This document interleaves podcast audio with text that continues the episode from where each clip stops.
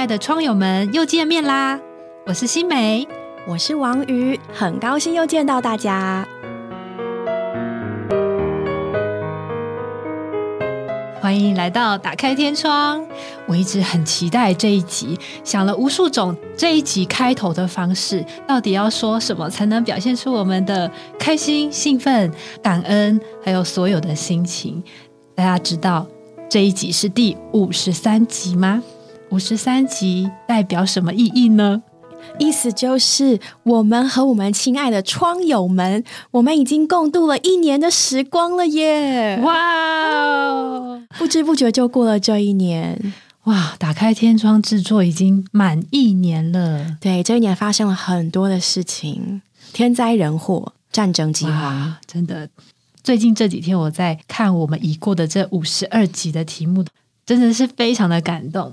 有很多的事情在这一年发生，然后也因着这一年制作这样的节目，觉得自己也成长了非常非常多，所以真的是很难用言语来形容现在这种激动的感觉。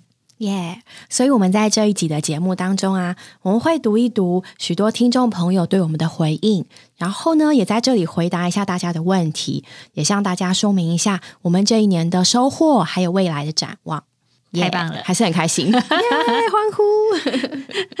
希望你们在这里跟我们一同的欢乐，一同的 review 一下我们这一年所有经过的一切。对，好，我首先要讲一个来自我女儿的回应。她说：“我喜欢听妈咪的节目，会让我想睡觉。”呃，这是包是扁？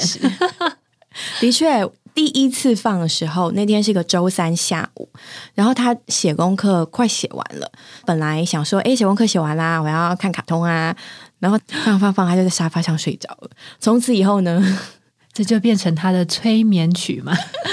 对，不过的确有蛮多听众会回馈说，觉得主持人的声音很温和、很甜美、很疗愈。那非常感谢各位的喜爱，我们会继续努力。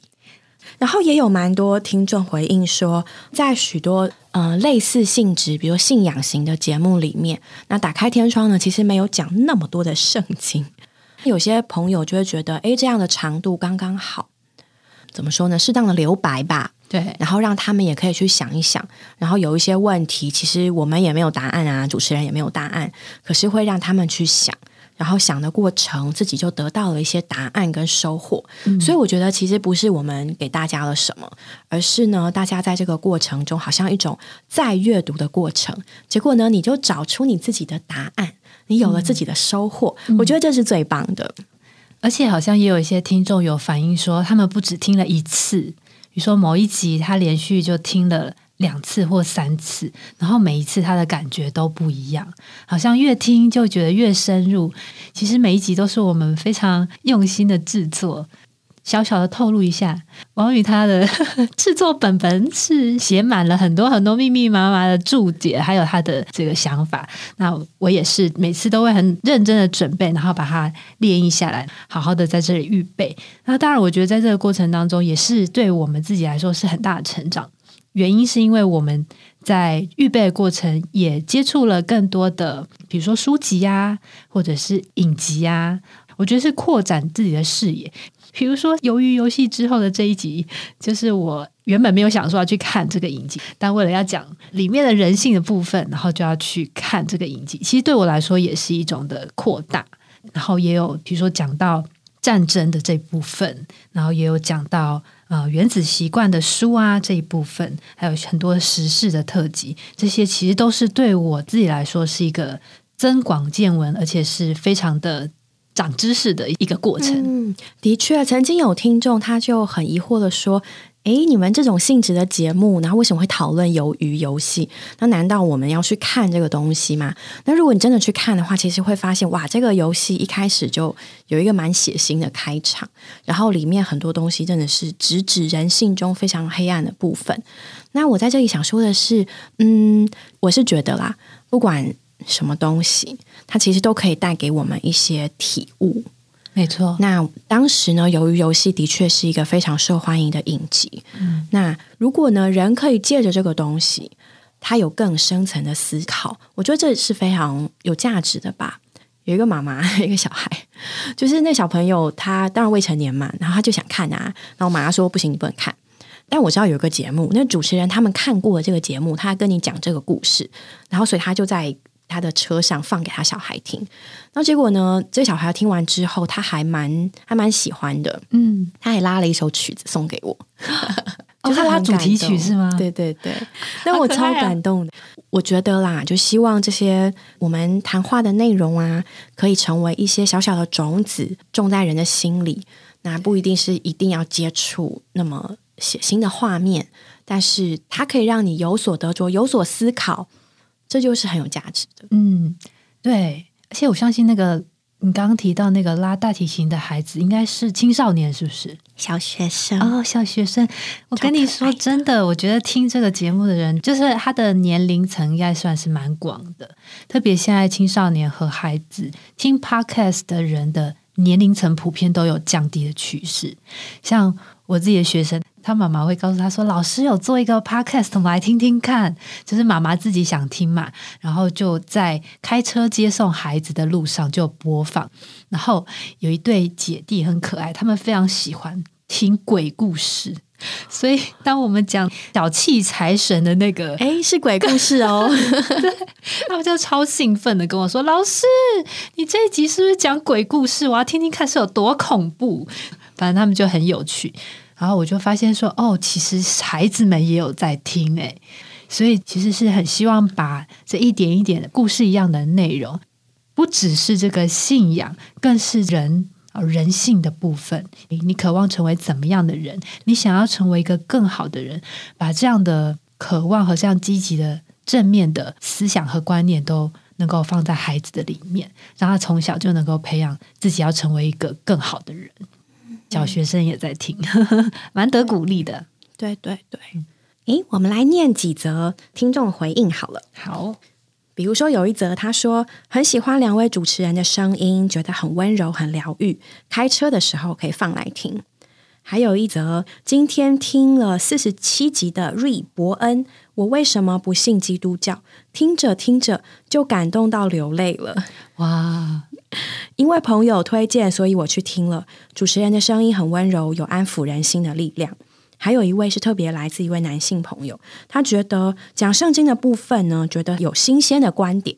嗯，那我也来念一下，在这里有一个非常有深度的回应。他说：“我听了何美香博士的专访上下集，透过这两集，我对何美香博士有了多一点的认识。”也珍赏到圣灵在不同的人身上奇妙的遇见与作为，还有教会利用 Podcast 的制作，更敏锐的关注到我们所要传达讯息的对象，他的内在世界，借着合一的说话，在神和人之间搭起另一座沟通的桥梁。我觉得这是一件非常棒的事。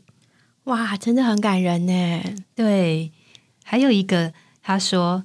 特别喜欢访问师母们的那几集，无论是在教养儿女及爱主服饰上，或身体病痛上，师母们主观经历的分享，还有弟兄们的分享，让人觉得所信的这位神是那么的真，又那样的活，我深受感动。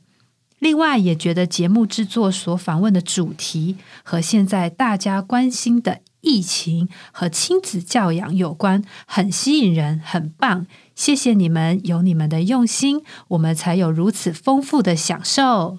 还有另外一个听众说，觉得打开天窗是一个基督徒看世界与生活观的节目，很适合借此与亲朋好友分享。特别是在讨论中所带出的诗歌或经节，总是发人深省。我印象最深刻的是。在属世耶诞节前夕所播放那一夜，他们寻歌声爬出战沟的那一集，很生活，很立体，也很感动。在这样特定的节期里面，借此我们可以去寻求生命真正的意义，并设身处地的思想如何能够应应与活出，实在是非常的棒。哇，其实还有很多很多的回应，我们没有在这里一一的读出来。其中呢，有一次有人问我说：“我们做这个节目的初衷？”我觉得在我这边啊，这个初衷，我想用一幅安徒生童话里面的图画来回答。这个初衷是什么呢？就是在安徒生童话里面有一个故事叫《冰雪女王》，后来被翻拍成《Frozen》，但其实它原来的故事不完全一样嘛。它里面就有一幕是在描写呢那个。小男孩跟小女孩，他们从小就非常的要好，住在同一个村庄，然后房子就在对面。然后呢，在夏天的时候啊，他们两家的窗口会种玫瑰花，然后玫瑰花的那个藤蔓枝丫就会长到对面去，然后缠绕在一起，就像一个小小的花桥一样。然后他们两个小朋友呢，就对着那个窗台，然后讲话，然后玩啊，很开心啊。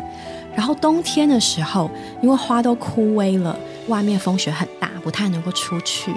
然后安徒生就描写那两个小朋友，他们呢隔着窗户对望，然后因为风雪很大嘛，所以外面就结霜，然后都是冰霜，看不见。对，所以你看不太见。可是呢，那两个小孩，他们的脸就贴在那个玻璃上、窗户上，小眼睛啊这样子噔噔噔的往外张望，要看到对方，所以那个窗户上就出现两个。圆圆的小洞，好可爱。所以右边有两个圆圆的小洞，左边有两个圆圆的小洞，就是两双呢又小又圆的眼睛在那里对望。其实它很像这段期间以来的我们，在这个疫情的影响之下，我们的生活真的不像以前这么容易。嗯，我们有的人被迫离开了他的家乡，然后回不去；那有的人呢，他的亲友离开了。那有的人呢，跟他的亲朋好友呢相隔地理上的距离，那没有办法在一起。就像故事中的小男孩跟小女孩，他们连牵手都没有办法，触碰到彼此都没有办法。但是呢，隔着那两扇窗，虽然外面是冰雪，可他们内心是何等的火热。他们火热透过那两个圆圆的洞看着彼此。然后呢，我知道我的心里有对方。我也知道呢，对方的心里有我，那这很像我自己在当初做这个节目的初衷。因为疫情的关系呢，诶，我们人在一个地方不能在另一个地方，但是我知道呢，透过这个节目，我和那些爱我的人呢，就像这样彼此相望。我知道他们心中有我，我在他们心上，他们也在我的心上，在香港的，在新加坡的，在美国，在德国。就像新美，可能还有同伴在加拿大。我们知道，在那一头，有人的心上有我们。我希望听众有这种感觉，在这里呢，有人的心上有你，你也在某人的心上。哇，真的好感动！没错，当我把这样的 podcast 一集一集的发给我在加拿大的朋友、我的好姐妹的时候。他们给我的反馈常常让我觉得非常的温暖。的确，我们很想要回去看看他们，但实在是因着这样时空的背景，还有疫情的关系，没有办法前去。但是呢，啊，他们说他们听到这个节目，听到我的声音，就好像我们在他们身边一样，见生如见人。对，这真的是一件非常温暖的事情。更何况我们所讲出来的话，我觉得真的是。神的供应，其实录制的时候我们是蛮紧张的，我们都是 live，我跟王宇是没有 record 的，就是直接现场这样。但是我们默契也很好哦，所以常常真正要播出的时候，自己听的时候还是会觉得很紧张，会觉得哦，不知道当时录出来的效果怎么样。但是听的时候，我常常都会感觉到，哇，这是我说出来的话吗？就会觉得这是神说出来的话，哎。这不是我说出来的话，在这个录制的过程中，真的有神的同在，然后我也相信这个神的同在会借着声音，借着这样的内容发送到所有听的人里面。我觉得这个初衷对我来说，就是很多人都觉得啊，基督徒传福音就是那样，就是要叫我信，很自私的那种感觉。但是呢。我们想要告诉大家，不是要强迫人来信，或是要叫你接受我所觉得好的事物，而是就是这样单纯的把我所享受，把我所觉得非常喜乐，把我所觉得很感动、很温暖的事情告诉大家，就是借着我们的彼此的谈天，告诉大家，盼望能够在这个疫情的时代，带给人内心有一种的安定、温暖，而且是带着一种的盼望。嗯，我们之所以能够有这样的盼望，就像新梅讲的，它是源自于在我们里面有一个神圣的生命。可能对有些朋友来说，那就是所谓的信仰；但是对基督徒来说，我们会称为生命，或者是说神圣的、永远的生命。那因为这个东西啊，它过于人的爱、人的友情，所以呢，我可以很有把握的说，对啊，我人在台湾，可是我知道在彼岸的，嗯，我的同伴们，他们爱我，那我也爱他们。那这个爱呢，是超越的，是神圣的爱。所以呢，在每一集的节目里面，我其实也带着这样的心情，对我那些所亲爱的同伴们，呃，许多爱护我的人们，和你们对话，表达对你们的思念。然后同时呢，也对许多可能还不在实体上认识的人，希望呢，能够借此也把神的爱传递给你们。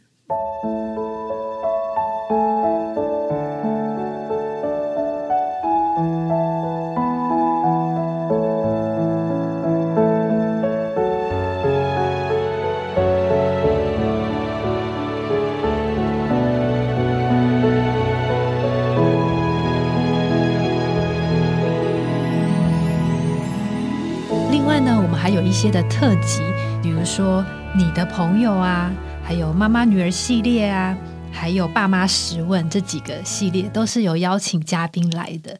我也觉得从嘉宾身上获得了非常非常多的正能量，听他们在叙述他们人生的过程，叙述他们不管是跟儿女相处的过程，或是跟夫妻的关系，我都觉得哇，他们分享的东西真的是非常非常的叫我得开启。非常的有亮光，常常我录完回到家的时候，都觉得哇，我好开心，我收获好多。在录制的过程中，都可以感受到他们身上那个神的活出，他们怎么样去经营夫妻关系，怎么样去经营家庭关系，怎么样经营跟儿女的关系，都是满了智慧。个智慧都是从神来的智慧。所以我非常的宝贵，每一位曾经来过的嘉宾，还有以后我们所要访问的嘉宾们，敬请期待我们的邀约。对，谢谢每一集上节目的嘉宾们，真的很感谢你们。我在这每一集访问嘉宾的过程啊，我也发现，一面来说，我们基督徒经历这个生命，它是一件很科学的事情。就是神呢，是赐人生命的灵。我只要呼求哦，主耶稣，我里面就会有温暖的感觉。这件事情非常科学，但是呢，在每一个人身上啊，他们对神的经历却不是一个套用公式一模一样的事情。你会看见呢，在每一个人身上经历神的方式、结果、过程都不尽相同。嗯，真的每一个人都有自己的道路。可是呢，在他们这么不同的背景跟经历过程中，哎，却都是一位这么丰富的神。所以，我们真的不得不说，对，经历主是科学的，但是呢，经历的方式啊，我们不是套用一个公式，说哦，你要怎么样就能怎么怎么样。所以，也更激励跟鼓励我们说，哎，对啊，我需要自己去活活的认识这位神，我需要自己去接触这位神，我会有我自己对他的经历。嗯，没错。而且，特别是在访问一些年轻朋友的时候，我也觉得非常的被神的爱重新的在摸到。有些人他是从小就是乖乖牌、好好学生，但有些人从小就是叛逆，就是非常的有个性，然后有自己的想法、自己的主见。好，那有些人是他们一直在人生的路程当中都还蛮顺遂的，但有些人却是在路上一路一直跌跌撞撞。不管我们是怎么样的人呢，不管我们遭遇什么样的环境，都发现在他们身上。都有神那个不放弃的手在那里紧紧的抓住他们，他们在寻求神的过程当中，诶，神也这样白白的就来把他自己让他们遇见。不管你的心有多疏远，有多刚硬，觉得我的人生已经是很美好了，我不需要有信仰。不管你是什么人，只要你给神有一次的机会，你就有可能可以摸到很真实的东西。我是觉得在访问的过程中。真想到神在每一个人身上不同的制作，非常的稀奇。的确，让我想到我刚刚提到那个冰雪女王的故事，又要回到这个故事了。在这个故事里面啊，它有描述从前从前有一个魔镜，然后那个魔镜呢，只要一照，它就会把最丑陋的那一面表现出来，然后会扭曲这个事实。然后后来魔镜呢被打碎了，碎片呢就掉到世界的角落。然后就让人的心产生扭曲，然后其中有个小碎片就掉到那个小男孩的眼睛里，后来他就变得心里非常的冰冷刚硬，没有感情，然后最后就被冰雪女王带走了。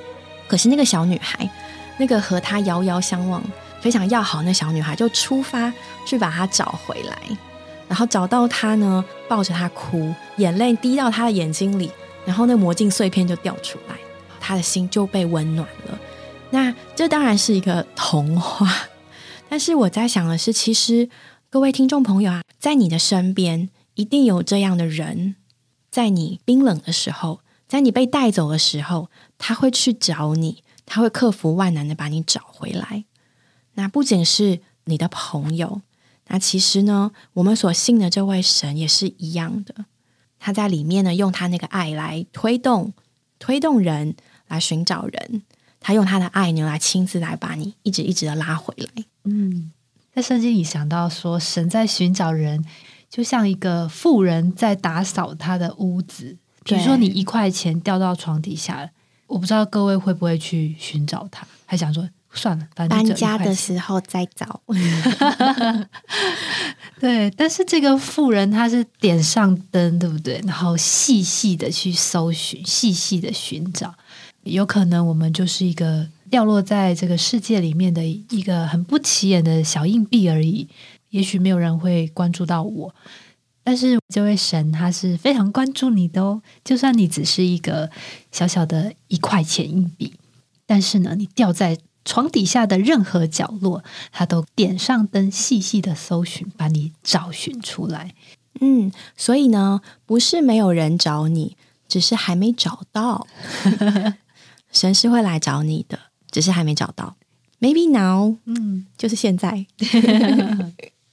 对，然后我也还想分享一个小故事，就是我在嗯四月底的时候去了一趟台中，我是去参加一个台中大专的福音座谈，然后在那个座谈结束之后，就有一个女孩，一个姊妹，她来找我，她就很高兴的跑到台前，然后跟我讲说。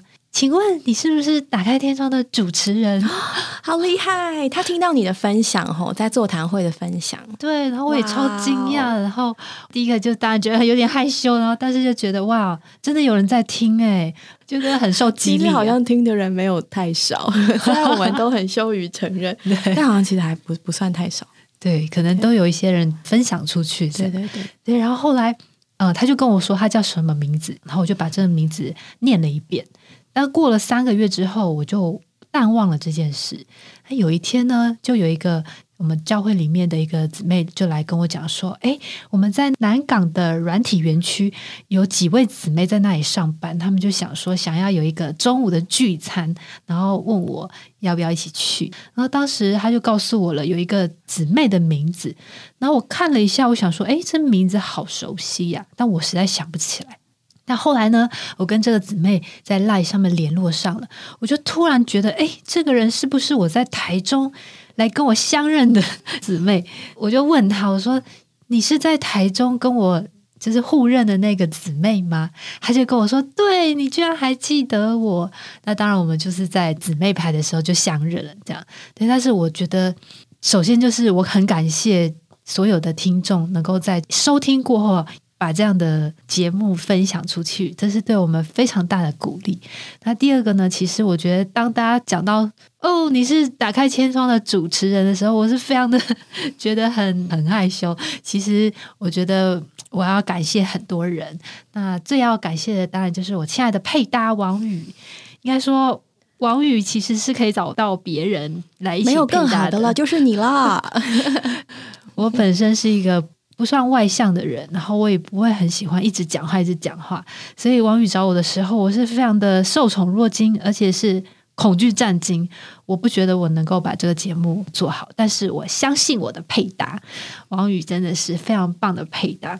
有很多的构思，很多的嗯想法跟很多的灵感的推动，其实都是在王宇的身上。所以我非常感谢我的配搭，能够有这样的机会来与他一同的制作这个节目。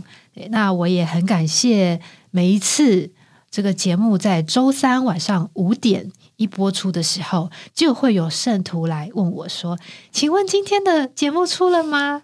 然后我就说：“来了，来了。”然后就赶快把节目发给他们啊，包括我的婆婆，然后我在呃南港聚会的圣徒们，他们真的是非常中性的，周周把这样的内容发出去，而且他们也发给他们身边的亲朋好友，把这个节目当成一个他们传福音非常好用的利器。